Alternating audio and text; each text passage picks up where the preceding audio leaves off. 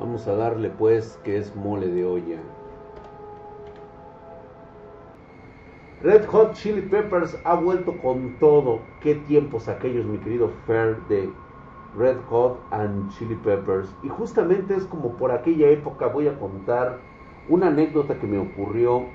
Y este. Y son de esas remanencias. O sea, no creas que cuando todo termina en una historia que ha sido prácticamente una vida de maldiciones y terror, todo termina así de repente, uff, así como que todo se quita y ya, adiós. No, no, es un proceso en el cual las energías negativas eh, se intensifican porque precisamente eh, es como cuando, vamos, una comparación absurda tal vez sería, hola Stephanie Raven, ¿cómo estás hermosa? Gracias por estar aquí, muy buenas noches, gracias. ¿Sí? ¿Qué pasa si canjeo mis puntos por liderar un raid? pues tú eliges a quién le das el right, paps. ¿Mm? Misterio anónimo, ¿qué onda, camarada? Dice, ay, hoy contarás otro sueño jocoso del Will, del Will Draxito, no seas mamón. Gracias, mi querido Son, gracias. Igualmente, hora del Nahual, que escribió por 14 meses, gracias, me dijo que me cuidara de la tercera dosis, pega con tubo, ¿eh? Muchas gracias, mi querido Waldation, por esa suscripción en Prime. Suscribió por ocho meses. Gracias, mamadísimos. ¿Eres Fede Lobo? Nombre. ¿A poco Fede Lobo está así, güey? Era nada más. ¿A poco has visto este pinche cuerpo de Capitán América en el Fede Lobo? No mames. ¿Sí? ¿A poco Fede Lobo? Digo, perdón, damas. Pero pues a veces hay que. Fede Lobo no tiene uno de estos, güey. Sí, tiene un chingo de suscriptores y muy famoso, pero ya quisiera el güey tener lo que yo tengo acá, güey. O sea, en el estómago. O sea, ve, ve, ve, güey, o sea. Dice, quiero que entres a la dev web. Hoy nomás al Carlos Fred. Sí, güey, ahorita lo que usted ordene, patrón, ¿eh? ya sabe que este es su pinche canal. Usted aquí ordena, usted aquí manda, aquí se hace todo lo que usted diga, ¿eh? Ya sabe, o sea, usted quítese de la pinche pena. Total, usted pone el varo aquí para que yo haga lo que usted dice, patrón de güey. Alex Taiki, ¿cómo estás? Gracias por la suscripción de 27 meses ya, Alex Taiki. Hola del desmadre, mi drag. Hora del desmadre, claro que sí, ahí está. Es mamadísimo. Y, ah, perro, no, pues, no, pero sabía, habla igual. sí, me han dicho muchas veces que mi voz es muy parecida al del Fedeloc. Al Fedeloco, por cierto, muy amigo mío. Le mando un cordial saludo, lo conozco a él conozco a su esposa y este y hemos convivido en algunas ocasiones en los eventos sobre todo platicamos cosas personales le mando un cordial saludo y ya sabe que beso en su yoyopo donde quiera que esté mi Fede Drag dice con 25 mil pesos me sale una buena PC por supuesto que sí me he querido dar dar drog y pídela en pedidos arroba hora del Shocox bueno pues estamos dejando que se asiente la banda espartana Sí, así pues yo conozco a mi mamá, Eldrian Sun. Tú sí sabes, por cierto. Dile hola a esa encantadora señora. Pues aquí estamos. Tóxico, hijo de su putísima madre, mamadísimo. Muchas gracias por esa suscripción en Prime en este momento, mientras que la hora del Nahual se acaba de chutar cinco suscripciones de primer nivel para Antonio Garzar. Gracias.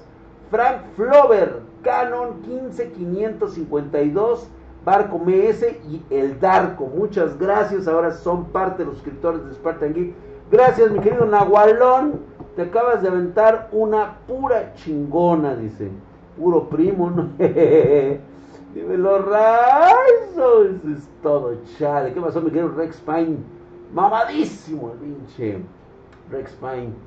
Ahí está, nivel 3, por favor. Vengan, suscríbanse aquí en Twitch. Vamos a subirle el nivel a lo que venimos. Dev Web, dice Marco Yen 5. Esos son los jueves, güey. Hoy son. Hoy es la hora del terror. Dice, gracias, gracias mi querido este, Tenorio. Hola, mi Tenorio, ¿qué dices? Dice, Dross dijo, Drac, ¿cuántos años vive una bruja? Dross, ¿qué puede saber de eso? Dice Drac, ¿es realmente posible hacer brujería? Creo que lo hemos platicado muchas veces. Sí es posible. No es un concepto mágico, ¿eh? Está basado en las leyes de la naturaleza. Hola, Jetsita. Gracias, hermosa. Perdón, es que vi que te cambiaste. Es, aquí está tu historia y vamos a leerla esta noche. Hola Drac, buenas noches. Ahora en esta ocasión quiero contarte tres sueños que he tenido. El primero es que me soñé en un templo con un patio en el centro. El templo se parecía a los que hay en el Tíbet, los pisos de madera y las puertas corredizas. Estaba jugando con niños, buscamos ropa, después me encontré jugando en ese patio en el centro a correr junto con los demás niños. En ese momento vimos un sótano la puerta era de madera y para abrirla tenía un cerrojo grande y pesado. ¿Cómo pude la abrir? No había escalera para bajar, así que decidí eh, brincar. Drac, ese fue como el piso. Ese fue como si el piso se volteara. Tenía que caer y no caí. Es como si eh, la cámara en la pared del techo, pero no era el piso de ese sótano era como un techo de piedra. Había puertas de madera con un pequeño, una pequeña ventana. escuchaba claramente los gritos de dolor y pienso eh, que de auxilio. Me asomé en la ventana y había en cada una un hombre, mujeres, unos partidos de las piernas, mujeres con los pies desgarrados, pero lo peor, Drac, es que estaban llenos de lo que parecía chapopote era algo negro y les escurría, otros llenos de lo que parecía lava.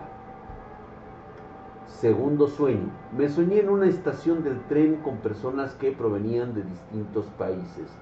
Yo me estaba bajando las escaleras para tomar el tren y unos subían. Al momento se escucha que el tren abre las puertas y nos dicen que todos nos subamos. Pero lo extraño es que yo con cubrebocas, los demás no. Gracias, mi querido Haunted Wolf 117, mamadísimo, 25 meses. Gracias, mi hermano. Ahí está. ¿Se acuerdan que hemos mencionado esto? ¿Se acuerdan que hemos mencionado la extraña situación de creer que tenemos pesadillas o sueños durante más de dos años con pandemia, viendo todos los días personas con cubrebocas, y no hemos soñado una persona con cubrebocas, solamente nosotros. Es extraño, ¿no?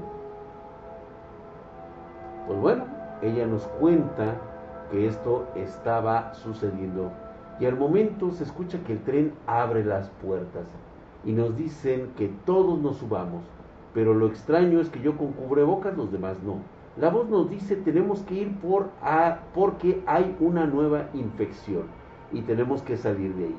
Al empezar el tren a avanzar me doy cuenta por la ventana de que se está destruyendo todo el país. Lo más extraño es que los pasajeros son los mismos niños con los que jugué en mi primer sueño. Tercer sueño, y en el que más me dejó pensando. Soñé un recién nacido chiquito como si hubiera nacido a los cinco meses de gestación, pero la piel gris, clarito con arrugas, un gorro. Después volteo para verlo y tenía tres ojos. Me mira y se voltea y es un bebé de dos meses. Me subo a un camión junto con mis hijos y en brazos tenía a ese niño, un niño hermoso de tez blanca, ojos negros y color de cabello. No sonríe, es serio todo el tiempo. En ese mismo camión, los pasajeros son los mismos niños con los que jugué en el primer sueño, pero ya adolescentes. Espero me pudieras ayudar a comprender qué relación tienen los niños con mis sueños. Gracias por tus videos, me han ayudado mucho, Drag. Y estás guapísimo. Ah, muchas gracias, mi queridísima.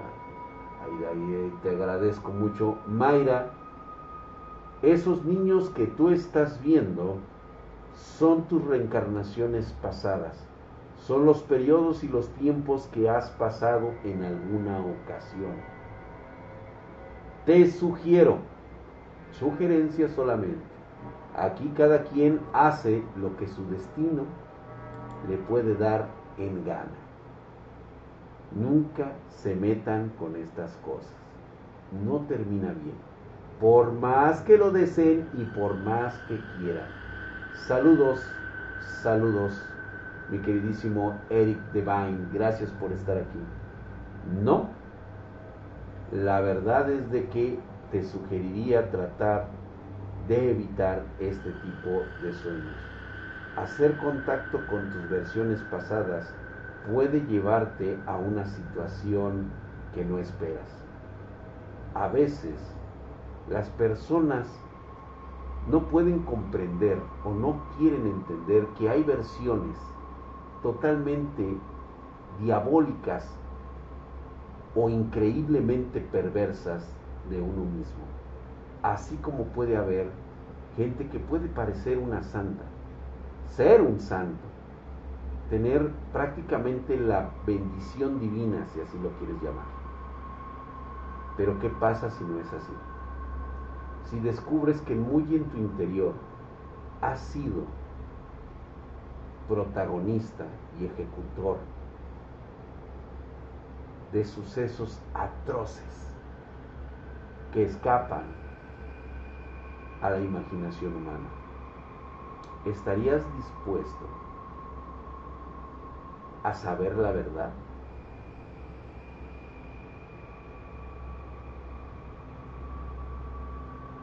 Suele pasar. Recuerden que hoy es noche de viernes de terror. Gracias, gracias ahí, saludos a toda la bandita espartana. Gracias por estar aquí. Justamente espero haber aclarado tus pequeñas dudas, Mayra Getzabel Laguna. Ten mucho cuidado, siempre te lo he estado diciendo. No juegues con fuego. Como el anime de Monster, los mejores villanos son los carismáticos, correcto. Drago, una pregunta, ¿qué piensas de los sucubus? ¿Has tenido alguna experiencia relacionada? Propiamente yo no. Sin embargo, es un concepto demasiado seductor. Y sí, sí puedes eh, terminar muy mal. De hecho, ya hemos platicado de ese concepto. De hecho, qué bueno que lo mencionan el día de hoy, ¿Alguna vez te has preguntado cómo es quedar atrapado en una transición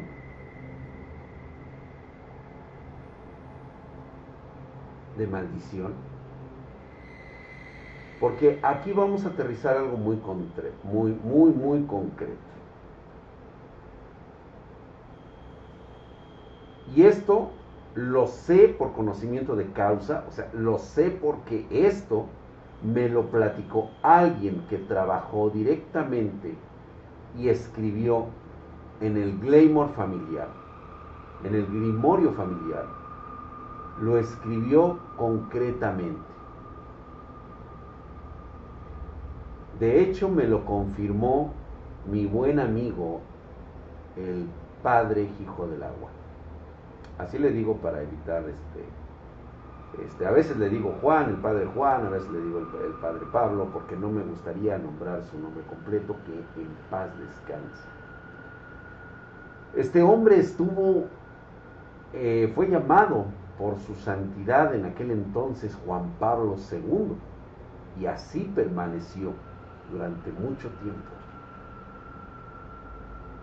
Y él llegó a confirmarme lo que tanto había leído en un fragmento.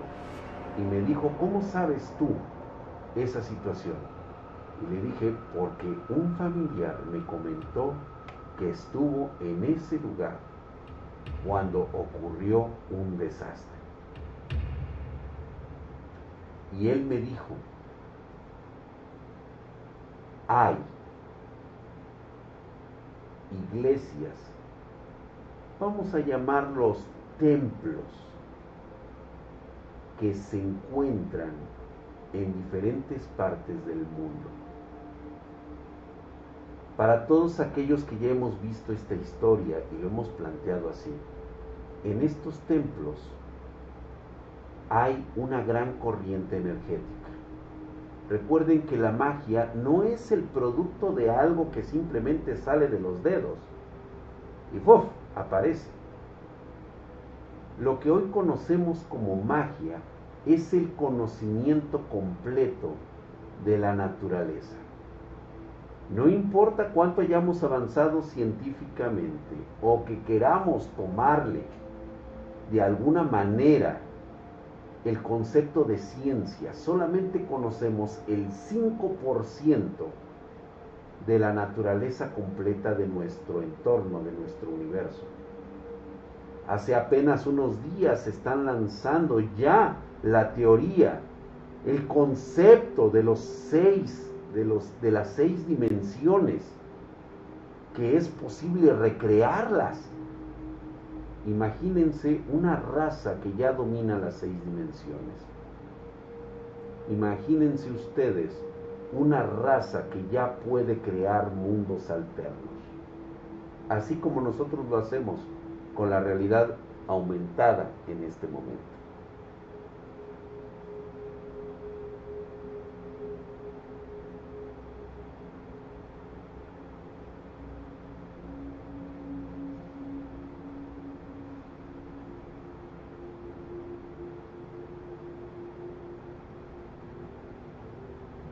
Ahora que estamos en esta situación,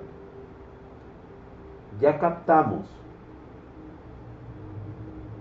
que nuestra ciencia actual aún le queda un largo camino por recorrer. Apenas estamos tomando conciencia de los diferentes tipos de espectros radioeléctricos que conviven con nosotros. De la misma manera hay acumulación de energías que todavía no detectamos con nuestros instrumentos actuales. Tendrán que pasar algunos siglos para que podamos empezar a entender la naturaleza de estos. Pero ya hay seres humanos que dominan estas técnicas, que dominan estos conocimientos y hoy los están haciendo. Estos templos fueron creados exprofeso de un diseño muy especial, realizados con aleaciones de diferentes materiales que generan de alguna manera una especie de vibración, un canal vibrático, este, un canal de ondas eh, auditivas que no son captadas aún por nosotros. Son auténticas fortalezas.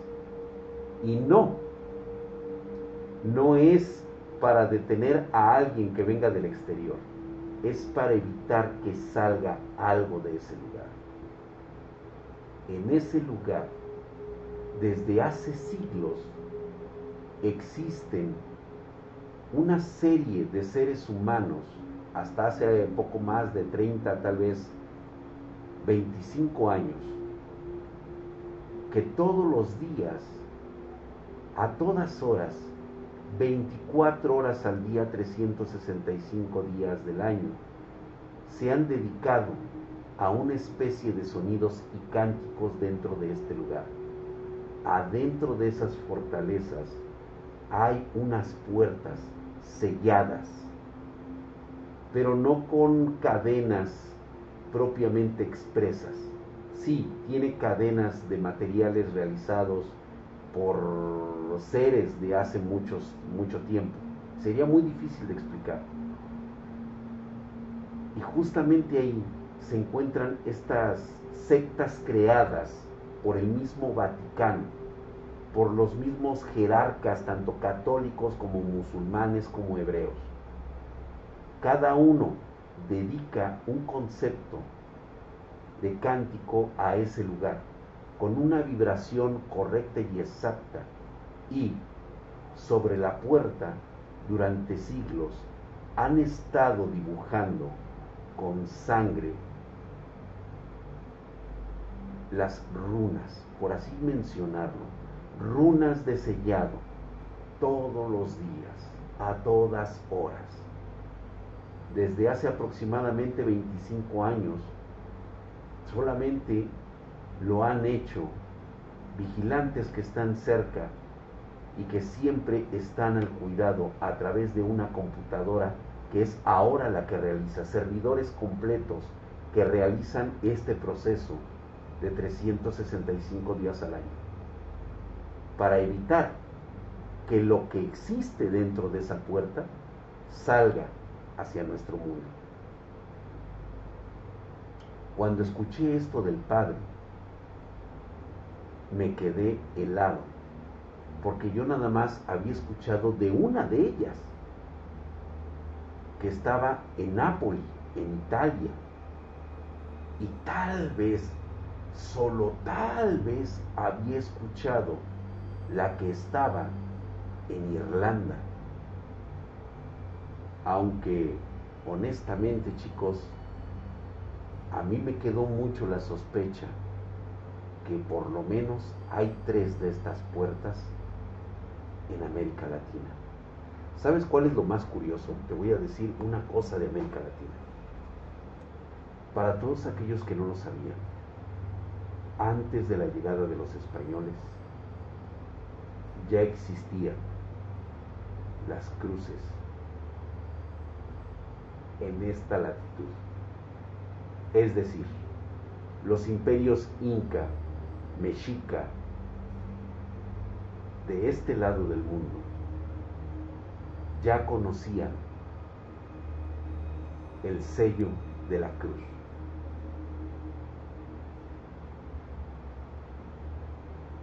Muchos le atribuyen a muchas cosas, pero esto es histórico. Revísenlo. En América Latina ya existía la cruz desde antes de la llegada de los españoles. ¿Se acuerdan ustedes del señor Rubén? No, el señor Abraham. ¿Sí? ese hombre que quedó marcado por un pacto demoníaco, que ya hemos hablado antes, quedó fusionado con esa otra parte que venía de otra época, de otra era, que había encontrado precisamente uno de los cofres abajo de los ahuehuetes. ¿Se acuerdan de él?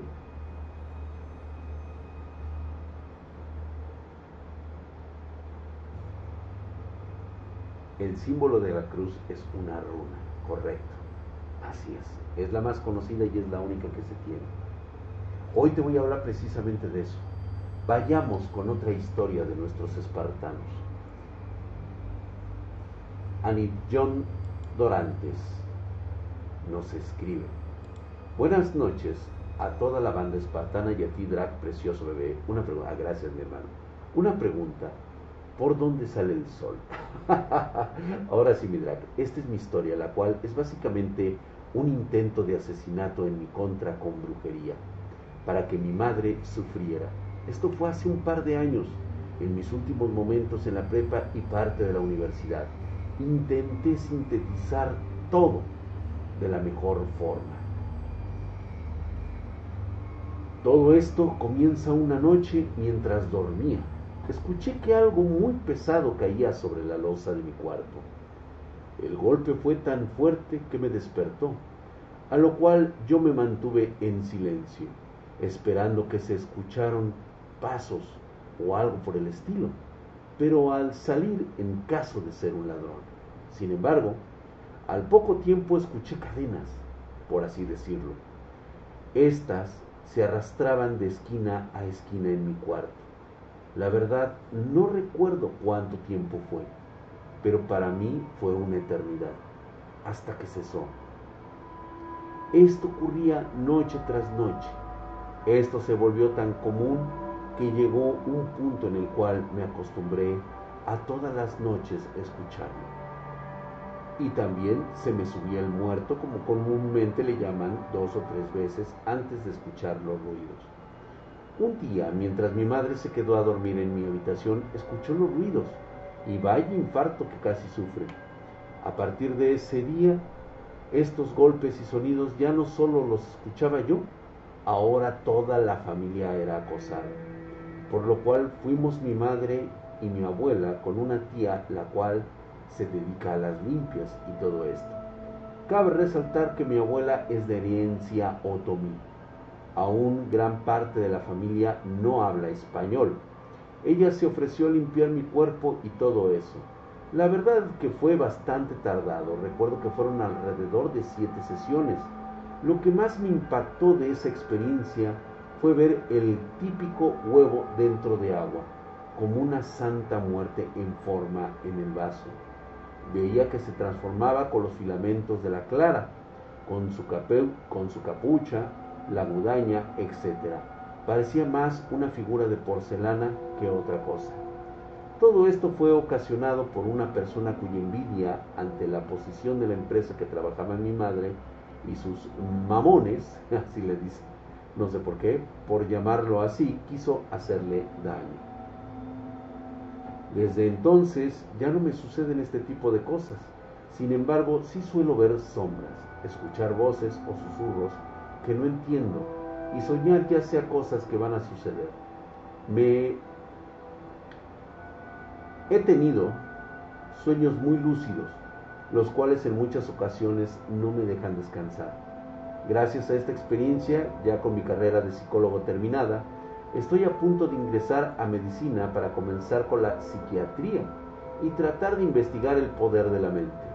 Muchas gracias por tu tiempo, Drac. Me encantan tus directos de terror. Las mejores vibras para ti y toda tu familia. Muchas gracias, mi querido Andillón Dorantes. Solamente un consejo, Andillón. Cuando vayas a seguir investigando, no cometas los errores de Jacobo Grimberg. Si no sabes quién es, me supongo que en el mundo de la psiquiatría has de saber quién es este hombre. No cometas los mismos errores. Si tu conocimiento llega a ser tanto, ten cuidado. Siempre te estarán vigilando.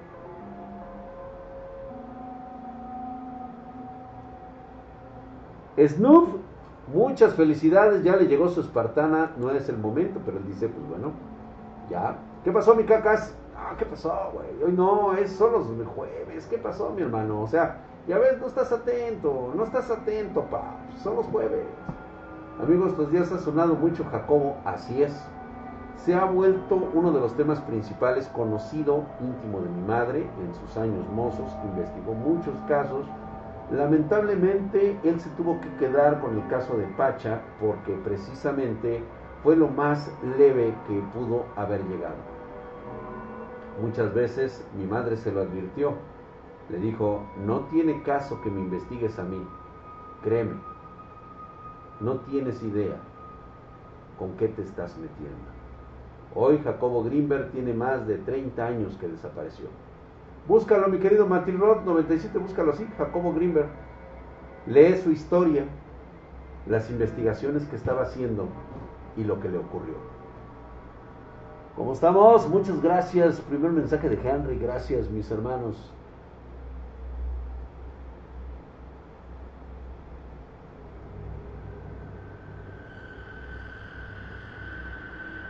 Yo creo que fue algo más, mi querido Alabet. Drag es de aquellos que le ganan al demonio de su pacto. Drag es de es ¿qué es de aquellos que le ganan el demonio, al demonio de su pacto?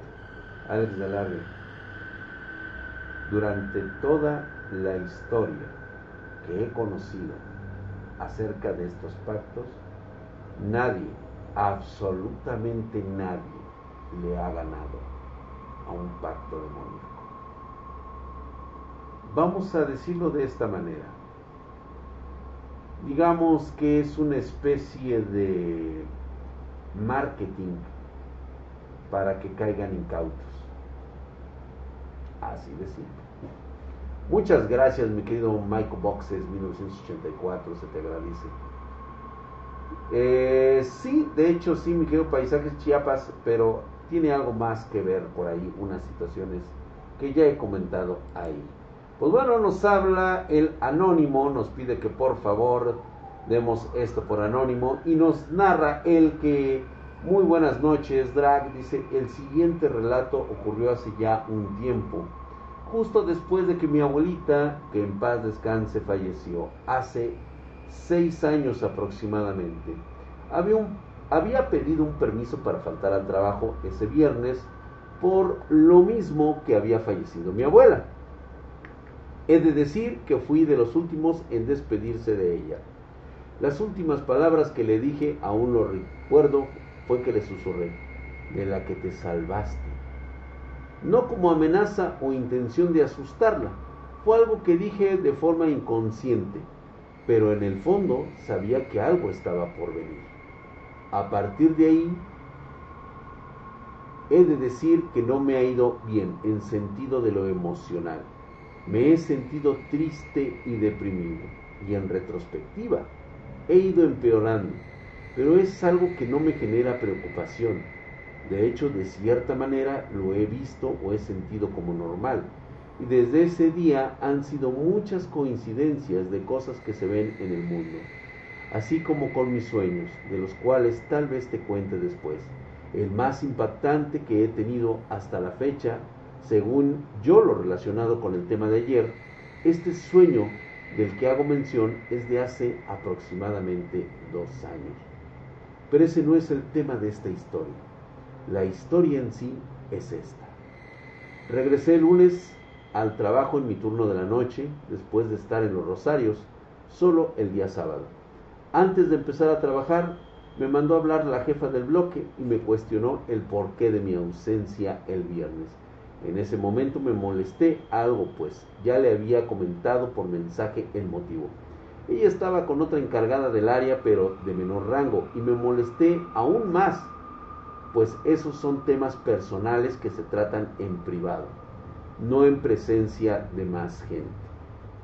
Le expliqué nuevamente el motivo de mi falta y me dijo que estaba bien y se empezaron a reír entre las dos. Cuando yo ya iba camino a mi área para trabajar. En ese momento me ardió todo, sentía la sangre hervir y los vellos de los brazos y la parte de la nuca se me erizaron. No cabía en mi furia porque yo creía que se burlaban de mi abuela. Entre dientes empecé a vociferar todo tipo de malas palabras en voz muy, muy baja, mientras decía en mi mente que esto no se va a quedar así. Me costó un tiempo esa noche en calmarme y cuando por fin estaba en paz, pasé por alto esa rabia que sentía. Y a los dos días ya lo había olvidado. Y es que como yo me considero pacifista, mientras no se metan con mi familia, lo que me hagan a mí me da igual. Pasaron los días y justo el siguiente semana me di cuenta gracias a los comentarios en el trabajo que un familiar suyo falleció En ese momento recordé lo que había sentido ese lunes de hace... Me imagino que fue un familiar de tu jefa, la que había fallecido y que de lo que había sentido hace una semana y se me hizo muchísima coincidencia, pero no dije nada. Nadie de mi familia lo sabe. Esta noche me animo a sacarlo por fin, solo para sacarme la espinita. Saludos, Drac. Si te dijera que eso no fue coincidencia, hay que entenderlo de esta manera. Tenemos la capacidad de generar nuestras propias energías. Sí, sí es posible. Te voy a dar dos ejemplos que seguramente has. El concepto de la religión en sí no existe. Para este tipo de entidades o fuerzas, no están peleados, vamos, ni siquiera saben que existe un concepto religioso, porque realmente no tiene ninguna razón de ser. pero le ayuda al ser humano a focalizar su propia energía, su propia sensación, su propia fortaleza. Vamos a decir que es más propiamente una sincronización de fuerzas elementales de uno mismo con la naturaleza que lo rodea. ¿Se acuerdan que hace poco se acaban de dar cuenta que puede existir la paridad cuántica? La interacción de un ser vivo con la materia, con otro átomo que puede estar del otro lado del universo y aún así podemos interactuar con él. No lo digo yo, no es mi farsa. La ciencia lo está descubriendo apenas. Es lo que llamamos brujería, magia, maldiciones. Esa focalización que él tuvo precisamente es la sincronización que se puede llegar a tener. Todos lo pueden hacer.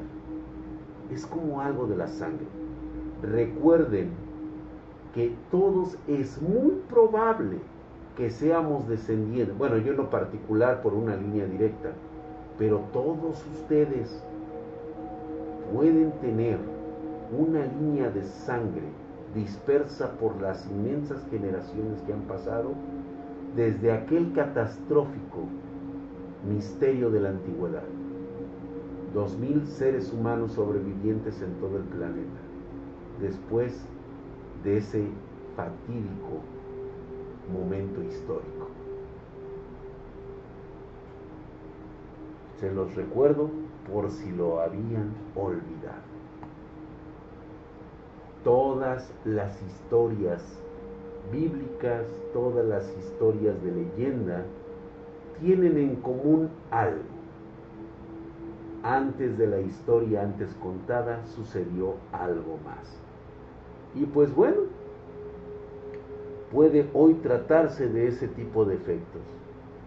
Selvin Quina, hemos hablado mucho de eso, de hecho me han pedido que regresemos a ese tema, ¿les parece bien si lo tratamos el jueves nuevamente? Ya que mucha gente quedó impresionada por los testimonios dejados en aquel desierto. ¿Recuerdan ustedes qué desierto es?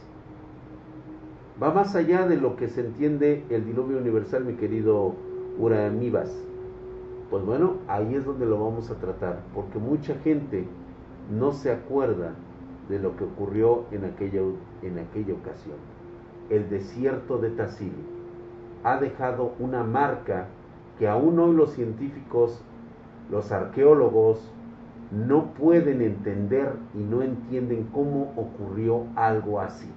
Lo dejaron plasmado en estas montañas, o más bien en estas cuevas, en estas rocas, aquel terrible suceso.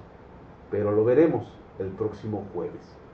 Hoy, hoy, este, mi querido King Wolf, no he tenido este, los datos, no me los mandaste a mi correo, mándame todos los datos, con quién me tengo que ver, con quién, a qué horas. Tiene que ser antes de las 5.30 pm horario de la Ciudad de México, porque te recuerdo, o igual lo podemos agarrar ahí. Órale pues, a ver, mándamelo. Participamos mañana, pero mándame todos los datos y con quién me tengo que dar de alta. La interferencia del Erectus al Sapiens, sus variantes híbridas con los IDGs. Muchas gracias, mi hermano. Tú sí sabes, así es.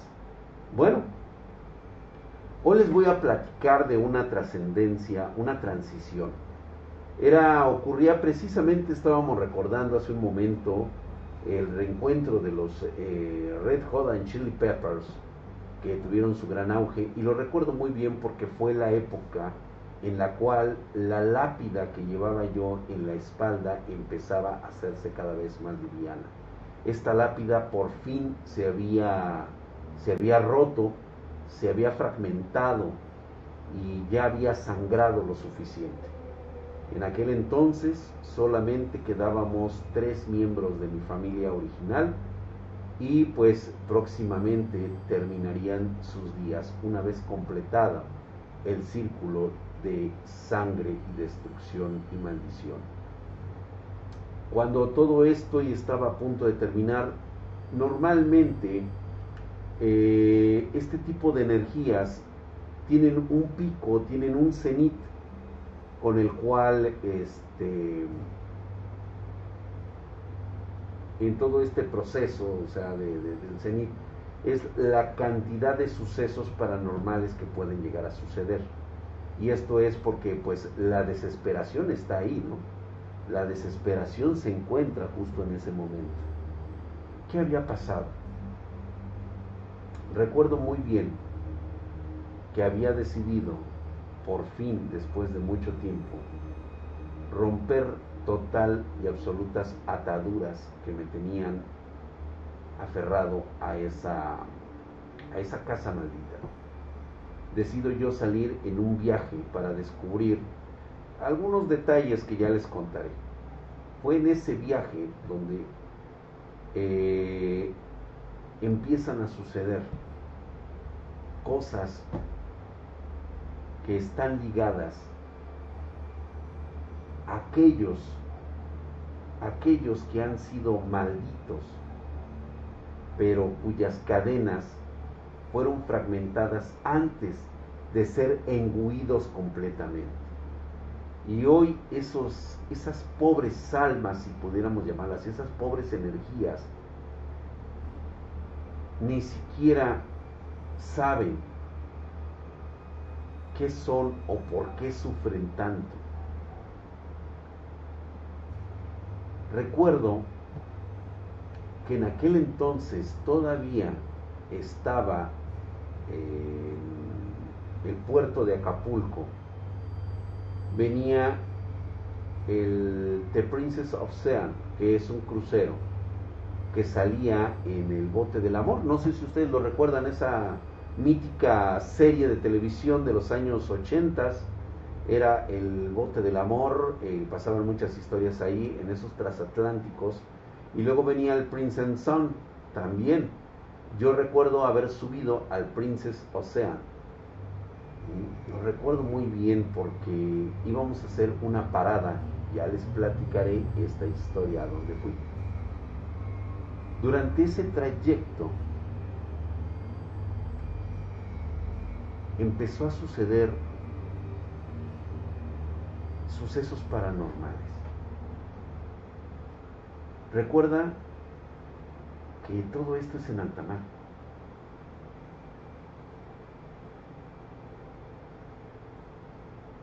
Podía sentir esa sensación de cuando te sujetan de una mano, te aprietan tan fuerte que te duele, esa sensación de que sientes que algo se está resbalando en todo tu cuerpo, que algo se está despegando, pero que se aferra, se aferra, te quiere seguir manteniendo donde estás. Y de repente, a su madre, te empiezas a liberar poco a poco. Sientes como esas cadenas que tienes en todo el cuerpo, tan pesadas, se empiezan a romper eso libera mucha energía. ¿No era el barco del amor? ¿Cómo se llamaba entonces?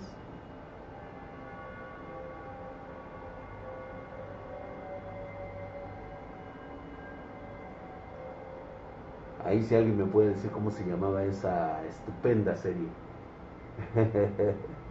el crucero del amor, gracias mi querido Flyers. Eh, no, pues contemporáneo mío el Flyers. Él sabía cuál era. Pues bueno,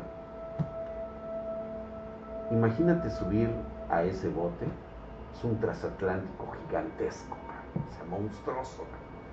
50 metros de pro a popa, olvídate, es una, es una majestuosidad verlo ahí en el, en, este, en el puerto de Acapulco, puta madre, cabrón. Impresionante, impresionante en el atracadero.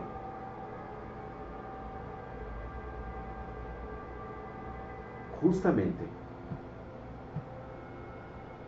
estaba bullicioso, porque era uno de los transatlánticos que pues, obviamente eh, tenía mucha fama. Y recuerdo muy bien recordar los pasillos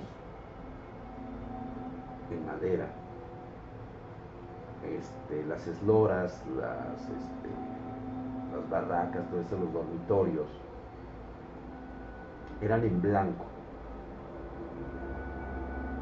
Me acuerdo que mi dormitorio era un camarote de únicamente una persona, porque pues en aquel entonces ya era un poquito medio mamoncito. Pues ya sabes, ingeniero. Y este. Y recuerdo muy bien que los primeros dos días de navegación empecé a conocer perfectamente todo lo que iba en ese barco. La gente caminaba, estaban las piscinas allá abajo. Este, digo, no, tampoco eran unas pinches piscinotas, la neta es que eran unas chingaderitas leves, había como cuatro piscinas en todo el puto barco, pero eran chicas. Y obviamente pues había quienes enseñaban sus, lonjas, sus carnes y todo eso, y pues obviamente yo, la piña colada era mi favorita en aquel entonces, y los daiquiris. Si no saben qué es la bebida daiquiri, pregunten ustedes, nada más. Buenas noches, Marianita Mejía. Muy buenas noches. Ve a dormir con el doctor Tenma y con el doctor Yamanoe. Buenas noches, preciosa. Que descanses.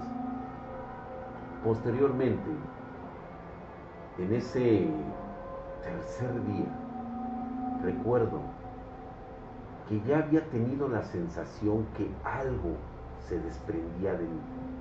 Esas cadenas empezaban a romper. Pero tenía la firme sensación de que algo me susurraba en la mente, no en el oído, algo podía escuchar, un eco en mi mente. Pudiera jurar que podía estar loco, pero era una llamada de advertencia. Quiero pensar que era mi mamá. Alex ¿cómo estás, mi hermano? Que me decía, cuidado, cuidado, aún te busca. Puta madre, güey, o sea, sí me sacaba de pedo, güey. Y fue justamente en aquella mañana cuando desperté y quedé desde el primer momento espantado.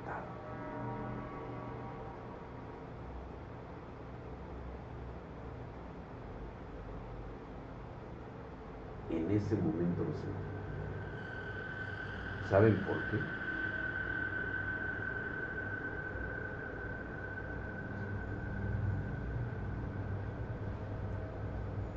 Porque no escuchaba absolutamente nada. Era el más grande silencio que había escuchado hasta entonces.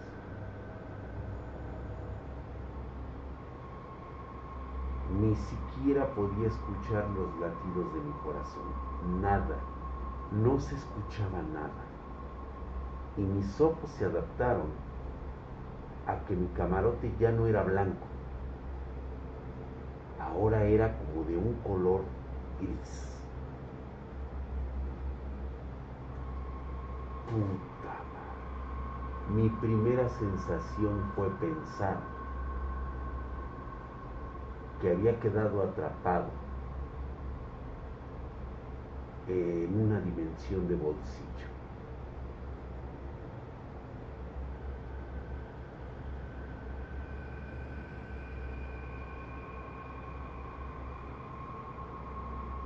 Salí, no escuché el sonido de la puerta del camarote.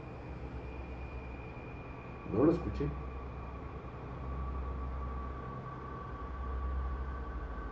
Y me di cuenta que estaba solo en el barco.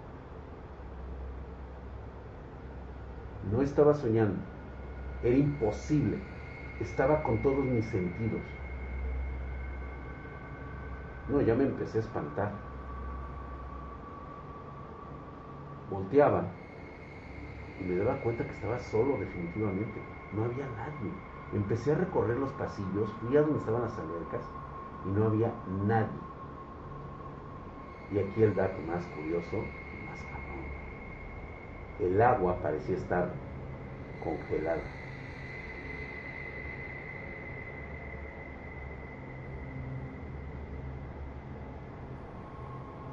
En ese momento me acordé de algo que me había comentado mi mamá hace muchos años. ¿Se acuerdan que les he contado acerca de los otros?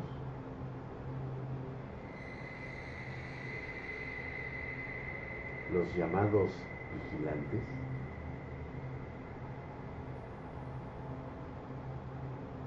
Lo primero que hice fue buscar en las paredes. Y ahí está, justamente si me ponía a buscar detenidamente en las paredes, encontraría una respuesta. Y sí, una silueta humana plasmada en completa oscuridad en una de las paredes grises. Significaba que algo había atravesado esa pared.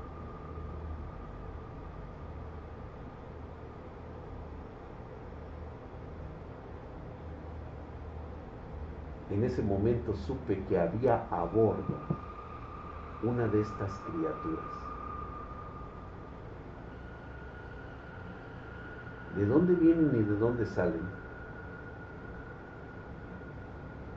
Son energías acumuladas de personas que han muerto en circunstancias atroces y se alimentan precisamente de eso, de atrocidades, de muertes que no deberían de suceder. Es un poco complicado hablar de este tema.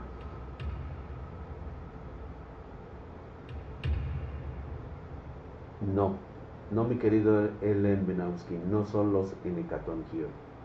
No.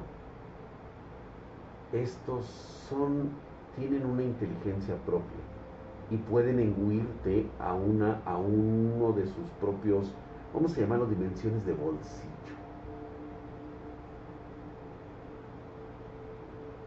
Por supuesto, chicos. Eres libre de elegir si lo crees o no. Realmente no tiene la menor importancia. Es como al que le muestras el fuego y no cree que exista.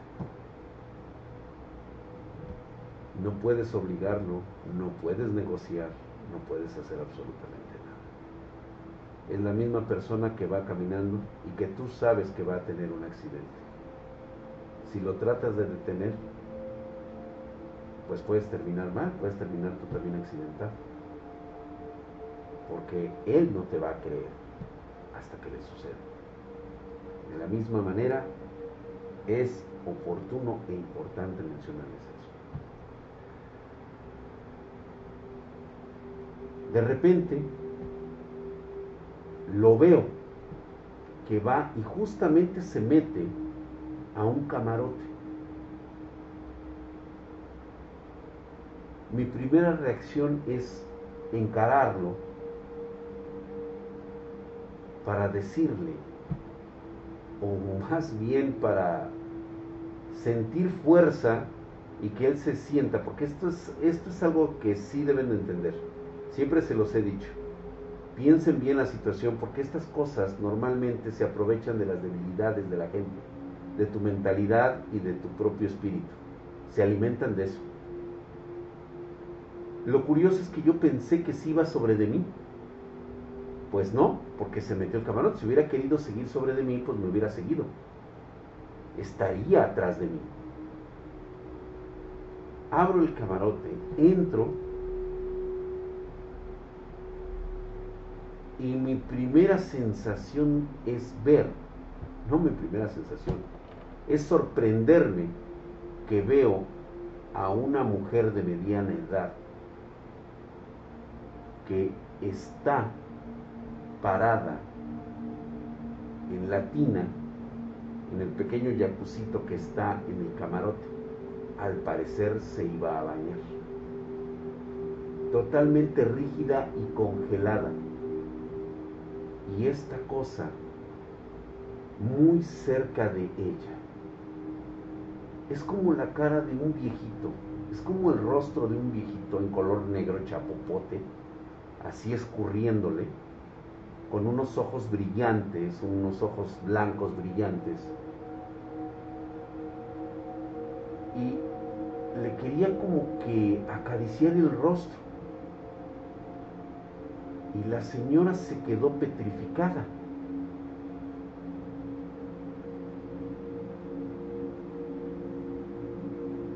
voy a hacer la mímica de acercarme para quitar a la cosa esa y en ese momento me despierto, cabrón, en mi camarote. Pero así, güey, o sea, de esas madres, güey, que estás, güey, estás como dormido y te quieres, te quieres mover, güey. Y en ese momento que haces el esfuerzo así como de, libérate, y en ese momento tomé una bocanada de ahí, cabrón, que me la honestamente me sacó un pelo. Güey, me sentí aliviado. Me quedé con un dolor de cabeza toda esa mañana. Me quedé así todo pinche pendejo tratando de recordar todo lo que había visto, de olvidar todo lo que había visto. Y en la tarde, pues obviamente bajo al desayuno porque venía incluido. Entonces bajo y estoy en el desayunador. Y empiezo a ver que parte de la tripulación empieza a cuchichear y hablar. Y se empieza a hacer como una especie como de escandalito y le pregunto a uno de los, este, de los pasajeros y luego, luego, desde que lo ves, güey, dices, este güey es yucateco, el cabrón, o sea, pinche prieto, color cartón el güey, o sea, o sea, este güey no es gringo ni de, ni de pedo, güey. Y le digo, oye, ¿qué pasó? Dice, este, pues creo que, este, que encontraron algo, encontraron, dice, no sé, dice, están hablando de que, este, que en el camarote, que hubo un camarote que huele muy feo un camarote que vuelve muy feo. Dije, no, no puede ser. Y por pura curiosidad, empecé a seguir a las personas. Y efectivamente, ya había un chingo de gente ahí, güey.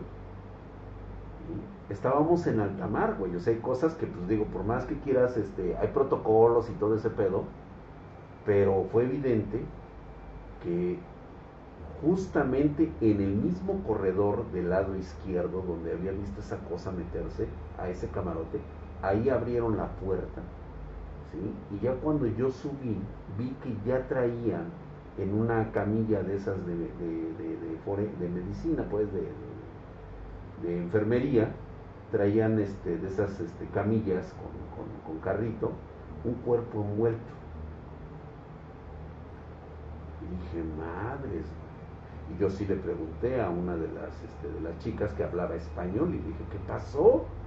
Y dice que fue, que fue una, este, una de las pasajeras este, de,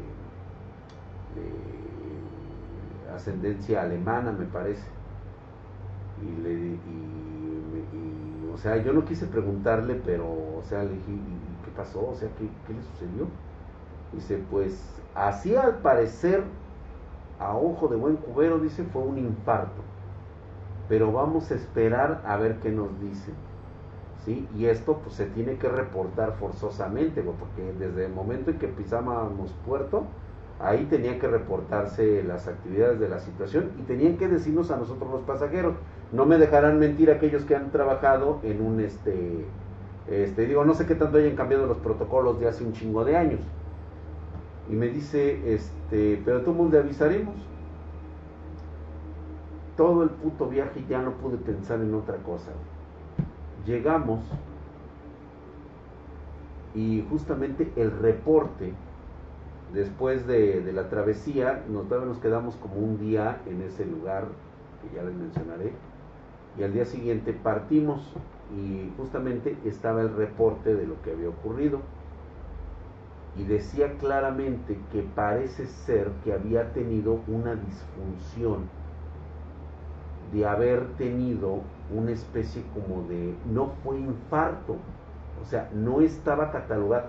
Es un, como un síncope que le dicen que es cuando el corazón se detiene inmediatamente. O sea deja de fallar o sea deja de funcionar. Falla al instante pero no es un infarto. Simplemente es como cuando te sorprendes por algo mucho. Por ahí debe de haber alguien que me pueda decir literalmente se apagó, sí, pero que fue por una impresión muy grande. Que todas las funciones de su cuerpo y del cerebro dejaron de funcionar. De una impresión tan cabrona que, o sea, en términos generales, había muerto de miedo.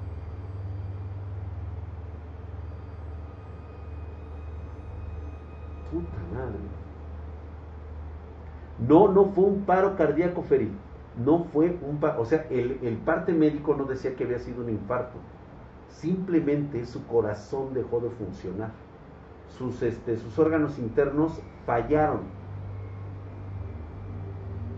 Y tiene que tener como un shock anafiláctico, algo parecido, como muerte súbita hay por ahí, este, y perdónenme, eh, eh, es algo que tuve que haber este, investigado en, internet hace rato para tratar de descubrir cuál era ese concepto de muerte. Tiene un nombre bastante peculiar. Es un fallo cardíaco. No, no fue un paro fulminante. No tiene nada que ver con un fallo propiamente del corazón. No, es una de hecho, es poco común y de hecho es muy raro. O sea, ocurre muy pocas veces. Bueno, salvo que algo haya impresionado tanto a la persona que eso le provocó que todo el organismo se apagara. Así está tipificado. Mi querido mío Stream, gracias por la inscripción de nueve meses, mamadísimo. Muchas gracias, mi hermano. Ahí está. Quedó en éxtasis sin algún signo vital. Así es un shock séptico, como un shock, shock séptico, algo parecido. Es que todo el organismo deja de funcionar, todo el organismo deja de funcionar, o sea, no solamente es el corazón, o sea, el corazón se detuvo, pero el cerebro, los pulmones, o sea, todo dejó de, se apagó el cuerpo totalmente por una impresión que tuvo. Luego les, les mando un tweet y les digo, o lo vemos algo así como un miocardio, algo parecido, mi querido Galvi. Me dejó muy impresionado porque eso habla mucho de la capacidad de la gente que es muy débil de su espíritu y muy débil de su mente. ¿A qué voy con esto? no te salva el hecho de que no creas. Esta mujer estoy casi seguro que ni siquiera era una creyente religiosa. Es más, puedo asegurar que seguramente gustaba mucho de la ciencia.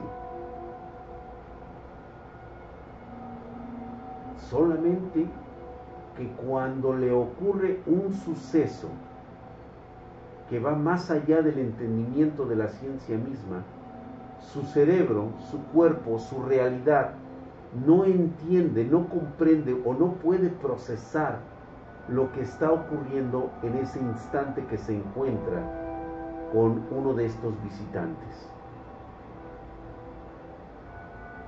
Él fue atraído por ella y yo me encontraba justamente en el momento equivocado, en el lugar equivocado, sintiendo esa emanación energética. ¿Cómo procesas algo que crees que en tu vida crees que exista? ¿Cómo crees que reaccione tu cuerpo, tu alma y tu corazón? Así es. A pesar del terrible terror que yo sentía, del miedo que me generaba estar en ese lugar, yo era consciente del peligro que existía. Y mi mente mi energía, mi espíritu se blindan inmediatamente. Es como mantener la guardia arriba y avisarle a tus órganos internos que aguanten el chingadazo que están por recibir. Ahí viene el madrazo. Esto lo escuché, esto lo vi, esto lo sentí en alguna otra parte. Aguas, ahí viene el chingadazo. ¿Se entiende? Ahí está diciendo que puede ser un síncope vasovagal, correcto. Falla masiva de órganos, así es. Ya después hablaremos de eso en Andrés Dab, así es. Nuevamente, antes de ser una historia clásica de terror, creo que es una historia con un mensaje de decir, si no crees, está bien, pero ¿no sería mejor tener la guardia arriba? A lo mejor es una falacia, a lo mejor es una tontería, a lo mejor nunca me pasa. Pero por si te llegase a pasar en alguna ocasión, como le ha pasado a muchos espartanos, que gracias a lo que les he platicado, han tomado previsiones, saben lo que puede venir y cómo reaccionar en ese momento trágico del que siempre he hablado. Para muchos de los que no me han escuchado o no han estado aquí conmigo, quiero decirte un dato perturbador. 95% de nuestra especie humana ha tenido un fenómeno paranormal. ¿Que nunca lo has visto? Tal vez. ¿Y sabes por qué? Porque no has prestado atención a tu entorno, a tu naturaleza misma. Pero estoy casi seguro que has estado así de caer en sus garras. Tal vez no debí decirte, pero es bueno a veces continuar en la ignorancia. Es como cuando ves el espejo. ¿Realmente eres tú el que se refleja en ese espejo? ¿O es otra realidad de alguien idéntico a ti pero con un pensamiento totalmente diferente. Piensa en un segundo. Quizás solamente seamos nosotros la ventana de una realidad más grande.